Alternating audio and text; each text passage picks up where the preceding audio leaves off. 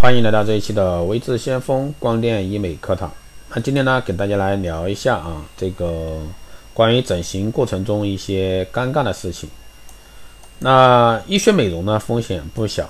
那如果说技术欠佳，或者说保养不当啊，就会在众目睽睽下发生各种尴尬啊这些不好的事情。那第一种情况呢，比如说泡温泉后鼻子变形了，这个发生的概率啊还是比较大的。其实呢，这不是因为注射的假的玻尿酸，而是因为温泉的温度过高，导致毛细管扩张，让玻尿酸提前被人体吸收所致。那预防措施呢，是在玻尿酸注射后二十四小时内，为了让形状固定呢，要避免接触注射区域，不要热敷或者说冰敷，泡热水 SPA 和温泉更是要禁止。玻尿酸溶解后呢，可能会产生暂时性的轻微发红、肿胀、瘙痒现象。但这些呢不适应的情况呢，通常会在几天后消失。不要特别啊，在治疗部位按摩。注射后呢，一周尽量避免服用阿司匹林或者说其他类似活血化瘀的药物。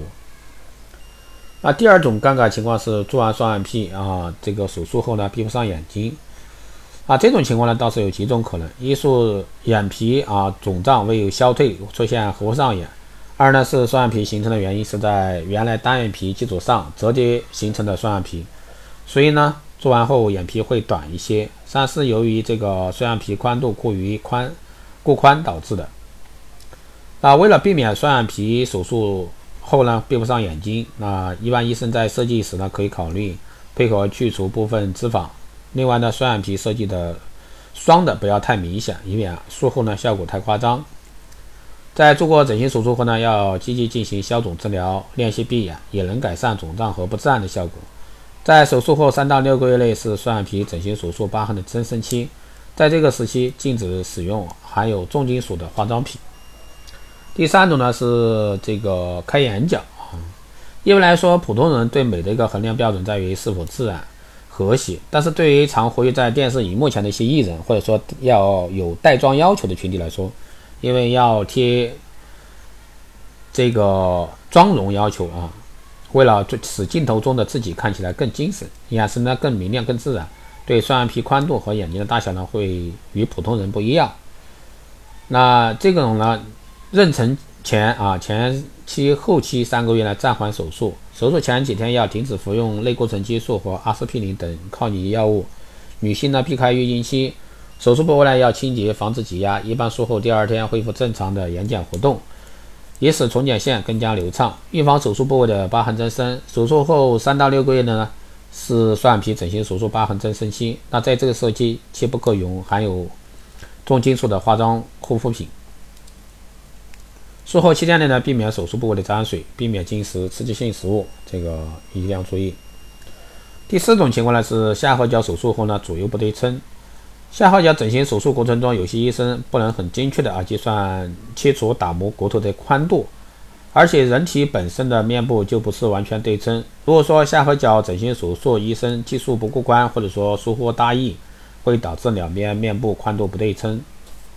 术前呢，应该做好充分的一个心理调试啊，并选择有资质实施下颌角手术的医院和医生，检查是否有皮肤疾患，切口呢尽量避开瘢痕以及斑痣。术后呢，吃流食至第五天，而且三个月内尽尽量避免用力咬较硬的东西。手术后三个月内不得做面部美容按摩，不得揉搓手术区域。如果说出现不是很严重的不对称时呢，可通过饮食是多用小的一些一侧啊侧盒咬合，或者说将大的一侧注射 A 型肉毒杆菌啊，也是会有较好的一个改善。如果说出现严重不对称，甚至手术失败，建议复诊，或者说到权威的医院和医生处呢进行充分检查，获得一个修复。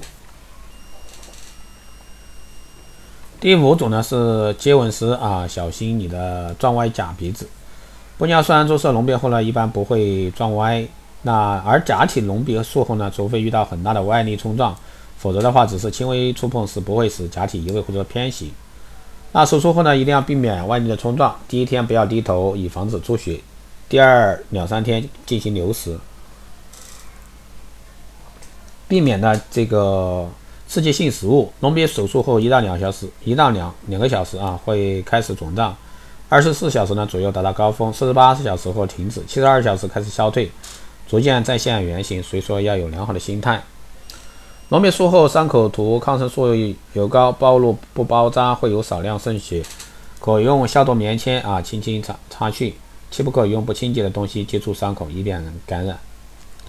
第六种呢是假体隆胸过后啊，胸部七上八下啊，这种情况其实比较少见，都是由于求美者啊本身在术后护理不当导致的。在隆胸手术后的第一个月，应穿合身柔软啊胸围，或者说定位胸带，或者说不穿胸衣。让胸部组织自然形成。那无痕隆胸术呢？六个月内不能穿这种带有铁丝钢圈的文胸。两星期内呢，应避免性行为，以免碰伤乳房。手术后一星期，应避免上肢的频繁运动或者说过度用力。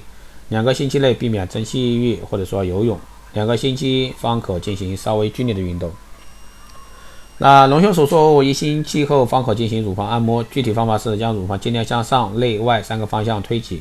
保持位置啊，十秒左右乳房各做五分钟。第一个月早晚两次，第二个月开始每晚一次，维持一年。一年后改为不定时按摩。胸部按摩可将假体周围的包膜纤维组织拉松，有效的减少包膜挛缩的一个发生。这个呢，应该持之以恒。那通常建议啊，隆胸手术后六个月内不要准备怀孕。那等乳房形状稳定后开始。备孕也来得及，而隆胸手术一般也不会影响女性哺乳能力。那以上呢就是给到大家啊六种这个整形会出现的一些尴尬情况。好的，这一期节目就是这样，谢谢大家收听。如果说你有任何问题，欢迎在后台私信维持项目老师，加微信二八二四七八六七幺三二八二四七八六七幺三，可以做电台听众，可以快速通过。更多内容欢迎关注新浪微博维持先锋，获取更多资讯。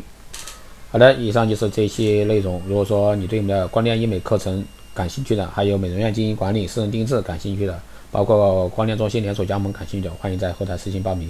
好了，这期节目就这样，我们下期再见。